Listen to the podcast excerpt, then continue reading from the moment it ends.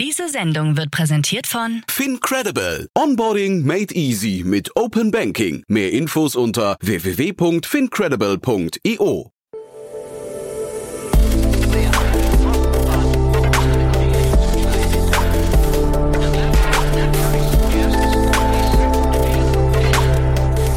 Startup Insider Daily. Interview.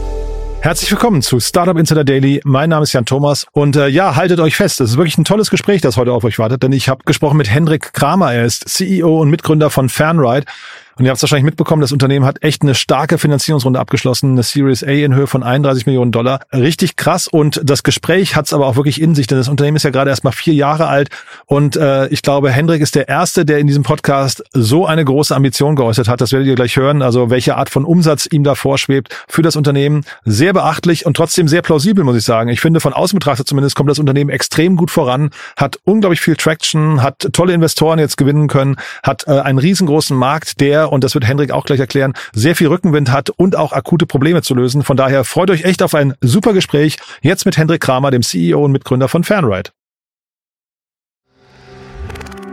Werbung. Hi, hier ist Nina, Content Managerin bei Startup Insider. Suchst du deine nächste große berufliche Herausforderung? Dann melde dich bei uns. Wir suchen aktiv nach neuen Teammitgliedern, die Startup Insider zum führenden Informationsmedium der deutschsprachigen Startup-Szene machen wollen. Aktuell suchen wir Sales Manager, Customer Success Manager, Finanzmanager sowie Werkstudenten in den Bereichen Sales, Product und Content. Aber auch wenn keine passende Stelle dabei ist, melde dich trotzdem bei uns. Wir suchen immer nach leidenschaftlichen Menschen, die mit Startup Insider Großes bewegen wollen. Also, um mehr zu erfahren und dich zu bewerben, geh jetzt ganz einfach auf startupinsider.de/slash insider. Startup Insider Daily. Interview. Ja, ich freue mich sehr. Hendrik Kramer ist wieder hier, CEO und Mitgründer von Fanride. Hallo Hendrik. Hallo Jan, freut mich Ja. sehr dabei zu sein. Ja, welcome back. Äh, Wir haben gerade festgestellt, zwei Jahre her genau. Äh, damals haben wir über eure letzte Finanzierungsrunde gesprochen. Damals waren 7,1 Millionen Euro. Jetzt habt ihr so ein richtiges Ausrufezeichen gesetzt, ne? Ja, das kann man so sagen. Ja. Und erzähl doch mal, also für die Hörerinnen und Hörer, die nicht genau wissen, warum ich das gerade gesagt habe, erzähl doch mal vielleicht, was passiert ist. Ja, wir haben kürzlich eine ziemlich große Series A eingesammelt, 31 Millionen Euro. Ja, das sagst du jetzt so bescheiden, ne? Aber ähm, das ist schon in den heutigen Zeiten, glaube ich, ein, äh, sag mal, hat, hat eine Besonderheit. Wir, wir sehen es ja hier jeden Tag. Die, die ganzen Runden, die großen Runden sind ein bisschen zurückgegangen. Das ist jetzt eine, die erinnert fast so ein bisschen an äh, 2021, ne? Vielleicht von der Größenordnung, aber für ja, die Company, die wir gebaut haben, war es am Ende schon einfach möglich, äh, mit dem Team und mit den Kunden und mit der Traction das Geld einzusammeln, auch wenn die Zeiten sich ein bisschen geändert haben. Und dann sag doch mal was zu der Company, die ihr gebaut habt oder bauen wollt auch noch. Ja, also Fernwald äh, bietet Logistikunternehmen quasi eine schlüsselfertige Lösung für autonomes elektrisches Lkw-Fahren. Das heißt, dass wir von Diesel- und manuell betrieben auf autonom und elektrisch umstellen können. Und warum das relevant ist, ist, dass äh, unsere Kunden den Fahrermangel zu spüren bekommen. Also große Logistiker wie DB Schenker oder die Hala, die haben einfach viel zu wenig Fahrer. In Europa ist es heute schon so, dass 400.000 Lkw-Fahrerinnen fehlen. Bis 2026 werden zwei Millionen sein. Also riesen, riesengroßes Problem. Und gleichzeitig sind Lkws eben auch für 39 Prozent der Greenhouse Gas Emissions im Transportbereich verantwortlich. Und wenn die jetzt diese zwei Probleme, diese zwei Megatrends lösen müssen, ist eigentlich die offensichtliche Lösung, dass es hin zu autonom und elektrisch gehen muss. Und da haben wir eben zwei Sachen, die wir ganz anders machen als alle anderen, nämlich dass wir uns ganz klar fokussieren auf einen Use Case, der heute schon fun funktioniert, nämlich auf Werksgelände, also Mhm. wo man auf Privatgelände heute schon starten kann, wie ein Hafen, große Industriegelände, wo man einfach nicht die Gesetzgebung ändern muss und heute launchen kann. Das ist sicherlich das eine. Und das zweite, dass wir einen komplett neuen Ansatz im autonomen Fahren haben. Und damit schließt sich dann eben dann der Kreis, dass man auch in diesen Zeiten für so eine Art von Company eine fantastische Finanzierung hinbekommt. Mhm. Das mit den Werksgeländen hatte ich mir damals gemerkt. Das war das erste Mal in eurem, also in dem Gespräch mit dir, dass ich überhaupt von diesem, sag mal, äh, ähm, ferngesteuerten Fahren, äh, das Teleoperating oder so nennt sich das, glaube ich, dann, ne, ähm, äh, gehört hatte. Das fand ich total spannend. Das ist auch erstmal im Kern so geblieben, ja? Ja, ganz genau. Also es äh, startet quasi jetzt mit einem Produkt, wo wir ja, bei Volkswagen in Wolfsburg auf dem Werksgelände unterwegs sind oder im Hamburger Hafen oder mit DB Schenker auf großen Distributionszentren, überall, wo man eben nicht die Gesetzgebung ändern muss, sondern heute schon ja, launchen kann, ein, ein fahrerloses Produkt. Und äh, das zweite das, wir nennen das Human Assisted Autonomy. Also du hast jetzt das Thema teleoperiertes Fahren schon angesprochen. Also es ist nicht entweder autonomes Fahren oder teleoperiertes Fahren, sondern beides. Also woran wir glauben, ist einfach, dass Mensch und Maschine Hand in Hand arbeiten sollten. Und was wir da machen, ist, dass wir einen Großteil der Fahraufgabe von A nach B zu fahren zum Beispiel autonom fahren lassen. Aber wenn es jetzt eine neue Baustelle auf diesem Werksgelände gibt, was noch nicht in der Karte drin ist, dann würde ein normales autonomes Fahrzeug dann einfach anhalten und quasi nutzlos sein für den Logistiker. Und da haben wir dann eine Rückfallebene, dass quasi ein Mensch, der auch ein paar paar hundert Kilometer entfernt sitzen kann, im Büro das Fahrzeug fernsteuern kann, dem autonomen Fahrzeug helfen kann und damit äh, kann man halt heute schon ein, ja, ein System realisieren, was einem Fahrer erlaubt, bis zu vier Trucks gerade zu managen. Und je mehr Daten wir dann sammeln, kommen wir dann langsam zu 1 zu 10, 1 zu 20 bis 1 zu 50, quasi wie so ein ja, Flug äh, Control Tower, wie, wie man es äh, aus, dem, aus dem Luft- und Raumfahrtbereich kennt. Und du hast es damals ähm, in dem Gespräch erzählt, ähm, auf den Werksgeländen, das ist wahrscheinlich vielen gar nicht bewusst, da ist die Wartezeit sehr hoch. Ne? Das heißt, die Fahrer fahren nicht, äh, also wenn das jetzt Fahrer wären, dann würden sie nicht fahren, sondern die würden eigentlich primär ihre Zeit mit Warten verbringen. Ne? Ja, das ist ja noch das Schlimme, dass die Fahrer nicht nur knapp sind, sondern auch noch schlecht ausgelastet sind. Und äh, da kann man dann mehrere Produktivitätsschritte vornehmen. Einmal, dass man natürlich mehr Fahrzeit realisieren kann, einfach dadurch, dass man immer nur fahren muss, wenn das Fahrzeug auch bewegt werden muss. Da muss niemand warten, da kann man in der Zwischenzeit schon ein anderes Fahrzeug steuern, aber dass die leichten Aufgaben eben auch schon vom Algorithmus gelöst werden können.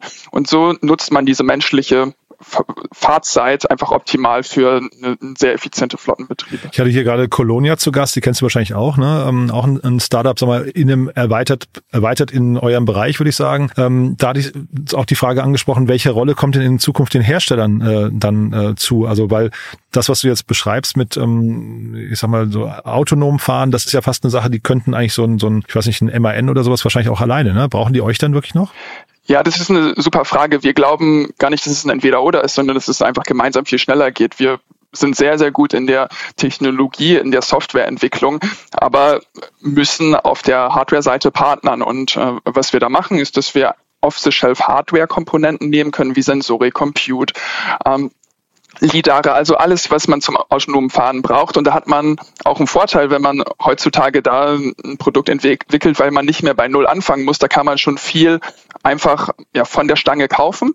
Äh, das machen wir auch. Aber wir bauen natürlich keine LKWs selber. Und da müssen wir mit den etablierten Fahrzeugherstellern gemeinsam Weg finden, zusammenzuarbeiten. Und was wir da machen, ist, dass wir die Schnittstellen abstimmen, diese Hardware-Liste, die ich gerade beschrieben habe, an sie zur Verfügung stellen und die bauen das dann in ihre Produktionslinien ein und am Ende laufen dann Fernride-enabled Trucks vom Band und somit hat man dann eine sehr, sehr skalierbare Lösung, wo beide Parteien profitieren. Und das heißt, sie nehmen euch auch nicht als äh, Konkurrenten wahr oder als, ähm, ich weiß nicht, ähm, Layer über ihren, ihren Kundenzugängen zum Beispiel?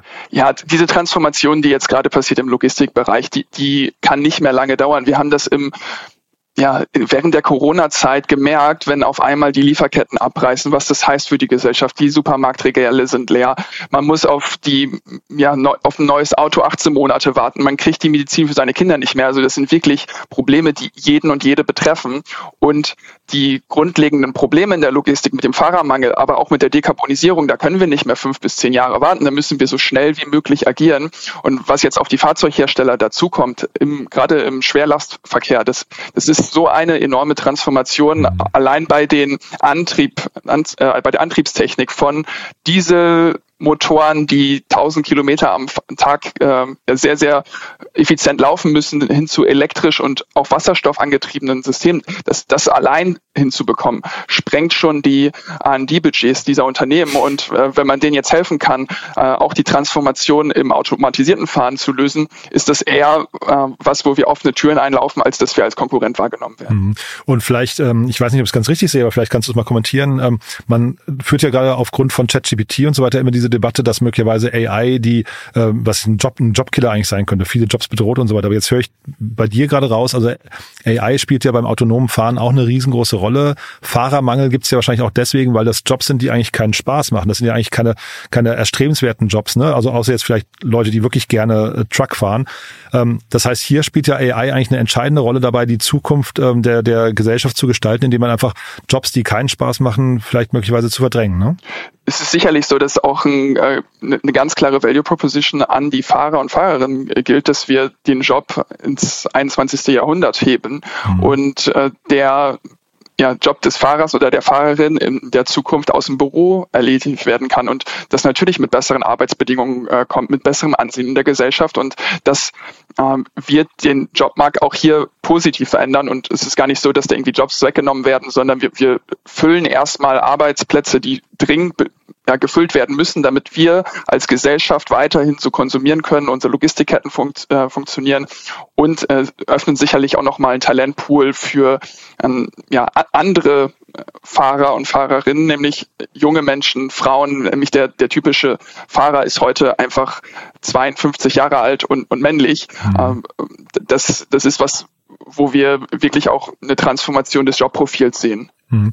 Vielleicht damit, vielleicht ist es ein bisschen eine blöde Frage, aber äh, wenn du gerade sagst Frauen und Transformation des Jobprofils, wie ist das denn eigentlich mit dem Führerschein bei euch? Wenn man jetzt so ein, so ein Fernride ähm, ist, muss ich dann auch einen normalen ähm, äh, LKW-Führerschein machen?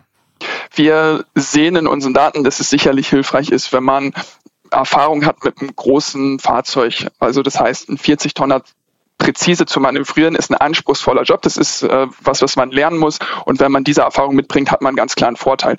Was wir aber machen wollen, ist, dass wir natürlich ein, ein Training entwickeln, um sicher ferngesteuert fahren zu können, mit dem autonomen System interagieren zu können. Und da muss man einfach ein neues Training aufsetzen, quasi die Fahrschule 2.0. Und man wird in Zukunft äh, dann nicht mehr einen Lkw-Führerschein machen, sondern einen Teleoperator-Führerschein. Mhm. Jetzt merkt man ja schon, ihr seid in einem Markt unterwegs, der hat totalen Rückenwind. Ne? Da ist eine Transformation im Gange und Transformation bedeutet Chancen für, für Startups. Äh, zeitgleich äh, hast du mehrere große Probleme und, und äh, auch ähm, Einflussfaktoren schon aufgezeigt. Du hast aber vorhin auch von eurer Traction gesprochen, die die äh, Runde begünstigt hat. Kannst du darüber ein bisschen was sagen? Ja, wir sind jetzt mittlerweile mit äh, vier Kunden im Einsatz, äh, zum Beispiel mit Volkswagen, zum Beispiel mit DB Schenker oder mit dem Hamburger Hafen. Und das ist natürlich wichtig, gerade in so einem Umfeld, wo Investoren auch mehr auf Umsätze und Profitabilität schauen. Als Deep Tech Company in so einem frühen Stadium, wie wir jetzt sind, solche Umsätze zu haben und auch solche Verträge vorweisen zu können, das, das ist sicherlich ähm, was, was nicht oft gesehen wird in unserer Industrie. Da, da sind teilweise Firmen, äh, ja, Public Companies, die, die noch keinen Umsatz machen. Mhm. Und äh, wenn man jetzt in so einer Serie A Finanzierung das vorzeigen kann, was wir vorzeigen konnten, ist das, glaube ich, was, was ähm, gut angekommen ist. Wie viele Kunden braucht ihr ähm, so oder wie viel könnt ihr bedienen? Vier Kunden, also jetzt äh, bin ich falsch verstehen, das, äh, du hast ja gerade gesagt, es ist respektabel, weil auch die Namen natürlich beachtlich sind, aber vier Kunden klingt natürlich jetzt erstmal nicht viel, weil wahrscheinlich an dem Kunden hinten auch sehr viel dranhängt. Wie viele Kunden davon braucht ihr und könnt ihr verarbeiten?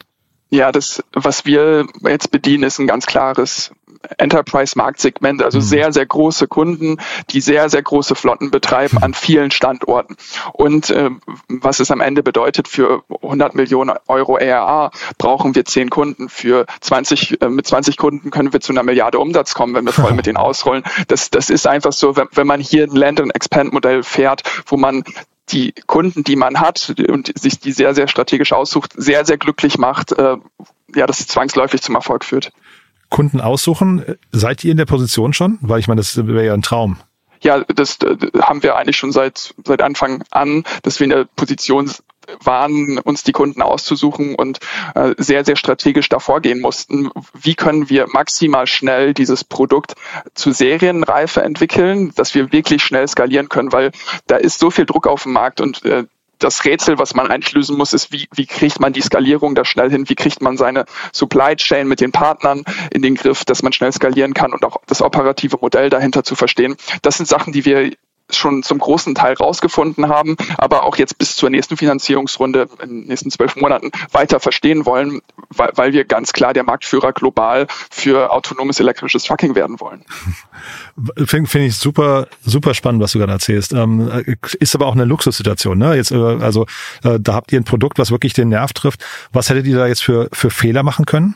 Du meinst so in, in den letzten zwölf, Ja, genau, Monaten? weil du das, das klingt ja so, ihr seid jetzt sehr strategisch vorgegangen. Du hast gerade gesagt, ihr habt da auf viele, viele Parameter geguckt. Das klingt so ein bisschen nach Schachspielen, ne? Klingt aber auch so, als hätte man natürlich dann auch immer einen falschen Zug machen können. Was, was, was wären so Fehler gewesen, die vielleicht äh, eure Traction behindert hätten? Oder wären es die falschen Kunden gewesen? Oder wäre es die falsche Reihenfolge gewesen? Oder vielleicht kannst du dazu ein paar Sätze sagen. Ja, für mich ist das Allerwichtigste Fokus. Also ganz klar äh, zu entscheiden, in welcher Reihenfolge man äh, welche Schritte macht. Und wir haben uns jetzt ganz klar äh, ausgesucht, dass wir uns auf Trucking fokussieren, da wieder ein Teilsegment raussuchen, nämlich äh, das Ja-Tracking auf Privatgeländen und zu allen anderen Opportunities Nein sagen. Und das ist äh, als Team und äh, als Unternehmer einfach auch manchmal sehr, sehr hart, äh, auch für, für die interessierten Parteien, die, die sagen, hier, wir wollen dafür zahlen, äh, wann können wir starten? Und da, da muss man dann manchmal leider auch absagen, einfach weil das noch nicht der richtige Schritt ist.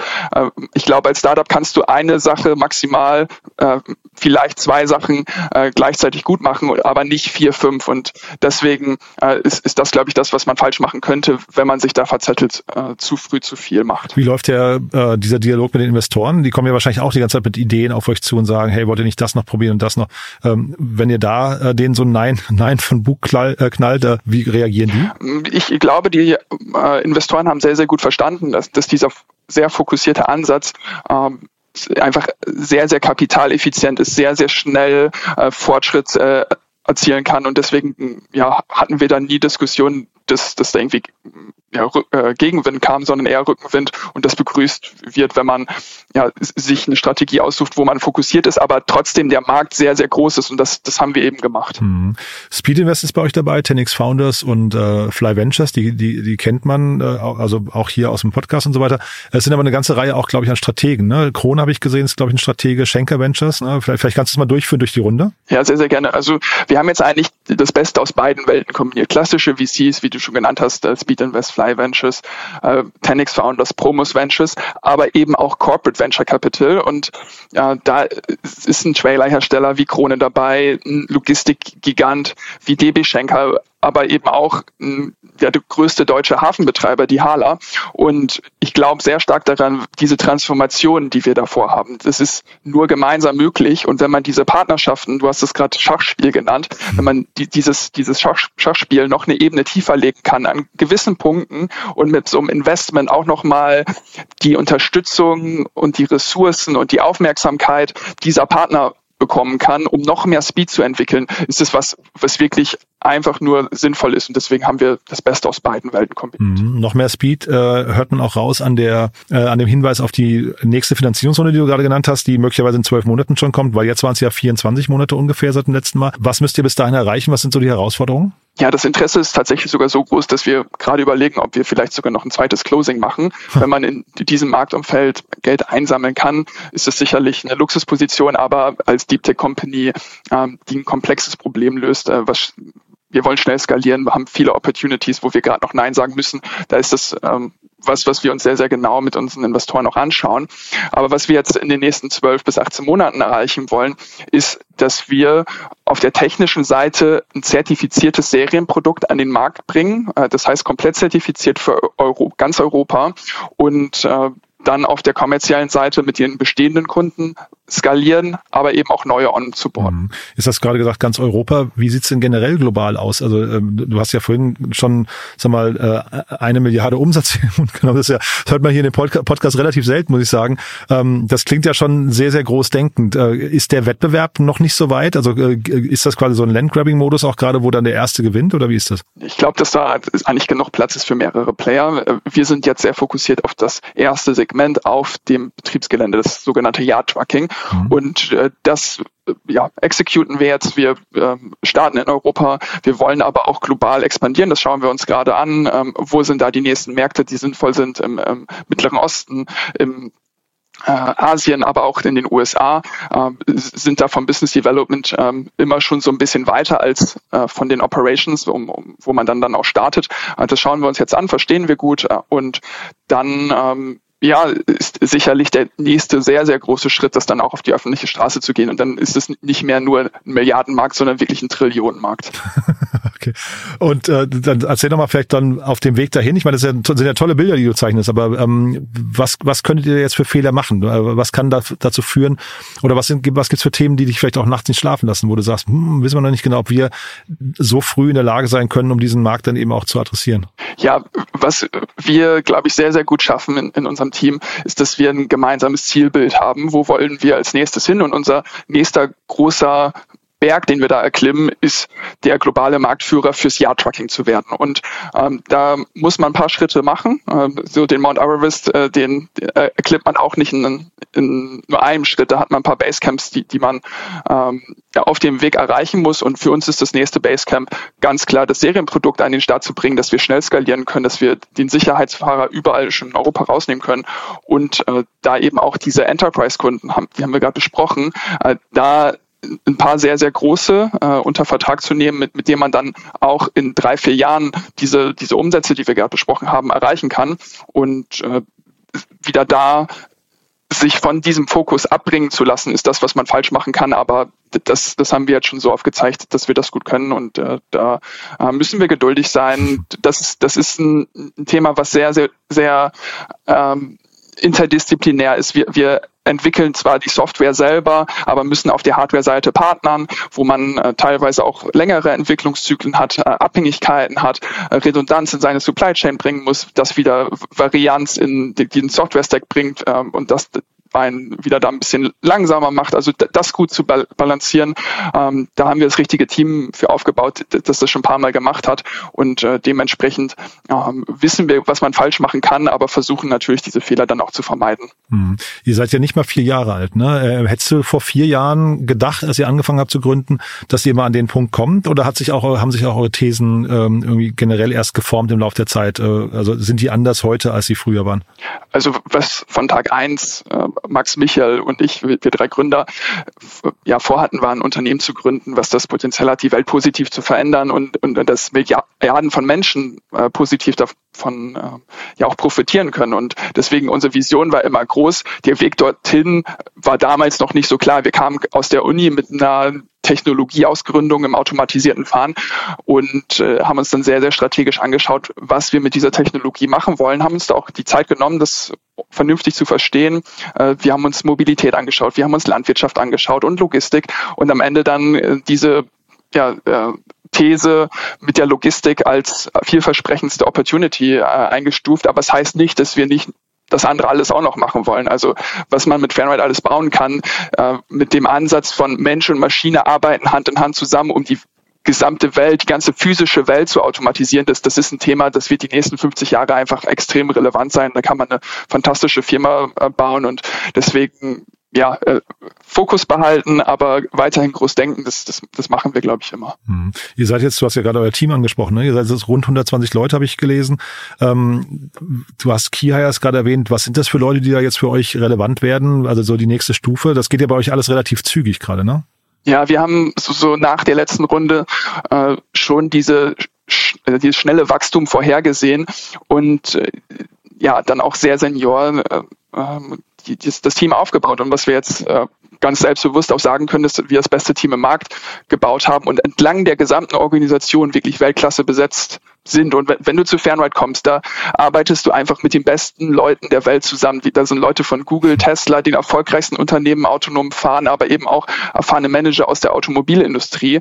Und ja, die, dementsprechend ja, ist, ist da äh, natürlich Druck drauf von außen, von unserer Ambition, aber eben auch das Team da, was, was damit umgehen kann und äh, das dann auch executed. Sag noch mal kurz was zu dem Marktumfeld beim äh, Raisen jetzt von der, von der Runde. Ähm, habt ihr das gespürt, dass das sich, sich verändert hat gegenüber vor zwei Jahren oder war das jetzt, weil ihr diese Traction habt und diesen Markt adressiert, äh, trotzdem ein Kinderspiel? Ich würde niemals sagen, dass es ein Kinderspiel ist. Äh, man, man, muss sich sehr genau anschauen, mit wem man dann am Ende auch äh, quasi diese Ehe eingehen möchte. Äh, wenn wir von Transformation sprechen, ist das jetzt nicht was, was irgendwie in zwei, drei Jahren vorbei ist und dann macht man Exit, sondern äh, wir, wir haben hier wirklich vor, eine riesengroße Firma zu bauen und die Investoren, die da jetzt reinkommen, äh, teilen diese große Vision und äh, dementsprechend muss man da auch vernünftige Beziehungen aufbauen mit den Menschen, mit denen man da zusammenarbeitet.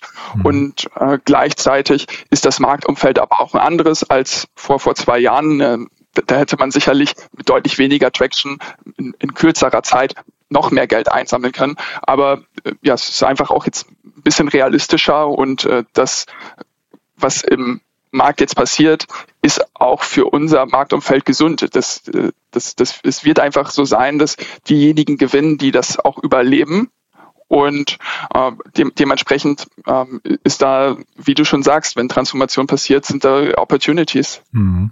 Und realistischer heißt ja nicht nur, dass die Bewertungen realistischer werden, sondern auch die Erwartungen an euch werden realistischer. Ne? Das darf man ja auch nicht vergessen. Äh, ich glaube, die waren ja vor zwei Jahren, jetzt nicht in eurem konkreten Fall, aber generell in der Startup-Szene einfach ein bisschen überzogen. Ja, oder vielleicht die Maxime, die, die, die vorgegeben wurden, Wachstum um jeden Preis, mhm. ohne auf Profitabilität zu schauen.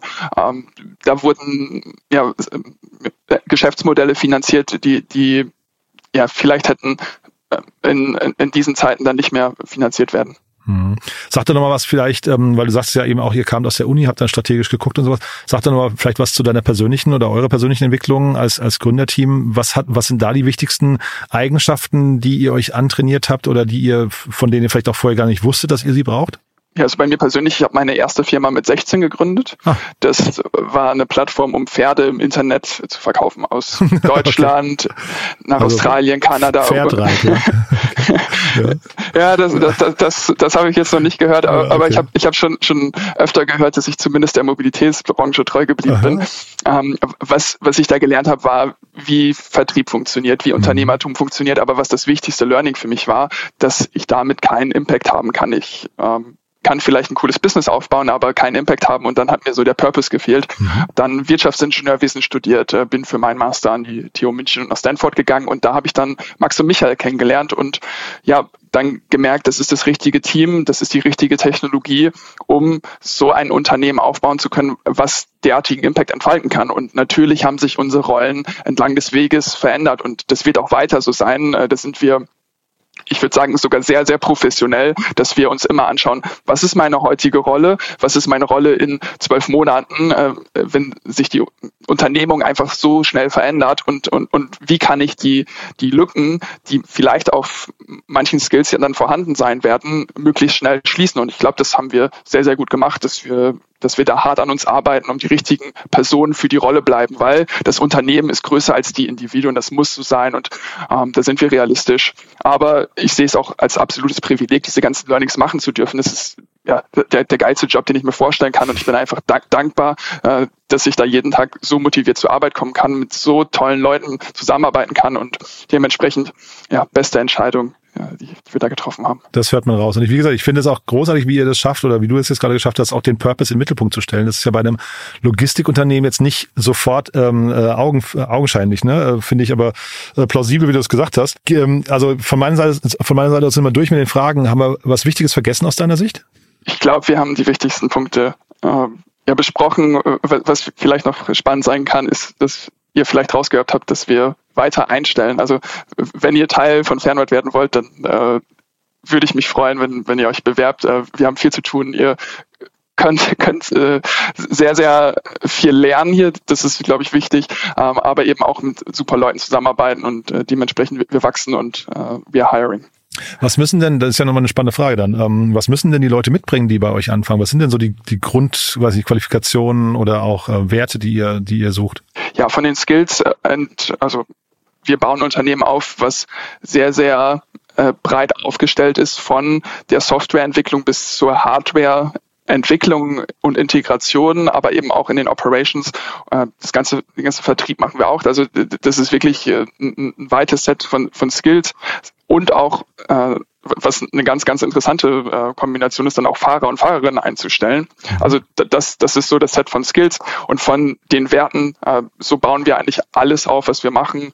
Wir schauen ja auf alle People-Prozesse wie Recruiting, Onboarding, äh, Performance Management immer von unseren Werten. Und was, was da sicherlich äh, ein guter Cultural Fit ist, wenn, wenn, wenn Leute viel Ambition mitbringen, viel lernen wollen, äh, viel Ownership übernehmen wollen, aber dann auch äh, damit umgehen müssen, wenn sie viel Ownership bekommen. Äh, das ist so das Umfeld, was wir haben, das sehr, sehr transparent äh, und wenn man da Lust hat, Impact zu haben, ist es sicherlich ein sehr, sehr gutes Umfeld, wo man sich schnell weiterentwickeln kann. Sehr cool. Du, macht großen Spaß. Ähm, ich freue mich, du hast ja gerade gesagt, vielleicht gibt es eine Nachklappe bei eurer Finanzierungsrunde, dann sprechen wir vielleicht nochmal. Ja, ich finde das auf jeden Fall sehr, sehr beeindruckend. Bin gespannt, wie es weitergeht. Ich drücke die Daumen. Herzlichen Dank, Jan. Freue mich ja. sehr. Bis dahin. Ciao. Bis dann. Ciao, ciao. Werbung. Hi, ist Paul. Product Manager bei Startup Insider. Willst du wissen, welche Startups aus Hamburg, Mannheim oder vielleicht auch Bielefeld sich mit künstlicher Intelligenz beschäftigen? Oder wie zum Beispiel das Portfolio von Earlybird oder HV Capital aussieht? Entdecke all das und noch viel mehr auf unserer Plattform. Kostenlos und ohne Begrenzungen. Unsere Datenbank umfasst über 20.000 Profile aller relevanten Startups, Investoren und Personen, die darauf warten, von dir entdeckt zu werden. Also, wenn ich dein Interesse geweckt habe, schau einfach mal auf unserer Plattform vorbei unter startupinsider.de/slash insider. Startup Insider Daily, der tägliche Nachrichtenpodcast der deutschen Startup-Szene. Ja, das war Hendrik Kramer, CEO und Mitgründer von Fanride. Ich habe es euch vorher gesagt, echt ein krasses Gespräch, finde ich. Wir haben uns auch gleich schon verabredet, wenn es wirklich eine Folgefinanzierungsrunde geben sollte, dann machen wir sofort ein Folgeinterview und werden auch all die Themen, die wir jetzt heute in der halben Stunde hier nicht besprechen konnten, nochmal vertiefen oder noch weiter diskutieren. Da steckt so viel drin, glaube ich, so viel an Learnings, die man Hendrik und seinem Team, glaube ich, unbedingt noch aus der Nase kitzeln sollte. Da sind, glaube ich, sehr, sehr viele Dinge drin, die für andere Unternehmerinnen und Unternehmer auch äh, unglaublich spannend sein könnten. Deswegen auch die Bitte an euch, wenn ihr jemanden kennt, der oder die uns noch nicht kennen, noch nicht abonniert haben und hier vielleicht mal reinhören sollten in genau diese Folge, unbedingt weiterempfehlen. Entweder vielleicht, weil Fanride für Sie ein spannendes Startup ist, ein spannender Arbeitgeber zum dort arbeiten. Ihr habt es gerade gehört, die stellen auf jeden Fall weiter munter ein, haben anscheinend eine tolle Arbeitskultur. Ich fand das auf jeden Fall auch cool, was Hendrik in dem Kontext gesagt hat. Aber auch gerne, wenn Sie einfach Lust haben, sich mal mit dieser Folge zu beschäftigen, denn ich glaube, wie gesagt, da waren jetzt sehr viele Learnings drin, die unbedingt gehört werden sollten von so vielen Menschen, wie es geht. Von meiner Seite aus war's das. Ich hoffe, ihr hattet Spaß. Danke fürs Zuhören. Und vielleicht ganz kurz zum Schluss noch der Hinweis auf unsere Plattform und auf die damit verbundenen neuen Newsletter. Ihr habt es wahrscheinlich mitbekommen. Wir haben eine ganze Reihe an neuen Newslettern gestartet und zwei davon passen sehr gut zu diesem Gespräch. Denn zum einen haben wir einen KI-Newsletter, also künstliche Intelligenz ist jetzt bei uns ein Thema und wir haben aber auch einen Cleantech-Newsletter. Da dürfte, wenn ich es gerade richtig verstanden hatte, im erweiterten Umfeld sogar Fanride eine Rolle spielen. Auf jeden Fall findet ihr diese Newsletter in unserem Newsletter-Bereich auf der Plattform www.startupinsider.de und wenn euch das interessiert, ähm, da gibt's glaube ich insgesamt zehn Newsletter zur Auswahl. Schaut einfach mal rein, vielleicht ist das was für euch und äh, ja, wir freuen uns natürlich auch, wenn ihr das weiterempfehlt. So, danke fürs Ausprobieren, danke fürs Zuhören, danke fürs Weiterempfehlen. Euch einen tollen Tag. Vielleicht hören wir uns nachher nochmal wieder und falls nicht nachher, dann ja, hoffentlich spätestens morgen. Bis dahin, alles Gute. Ciao, ciao.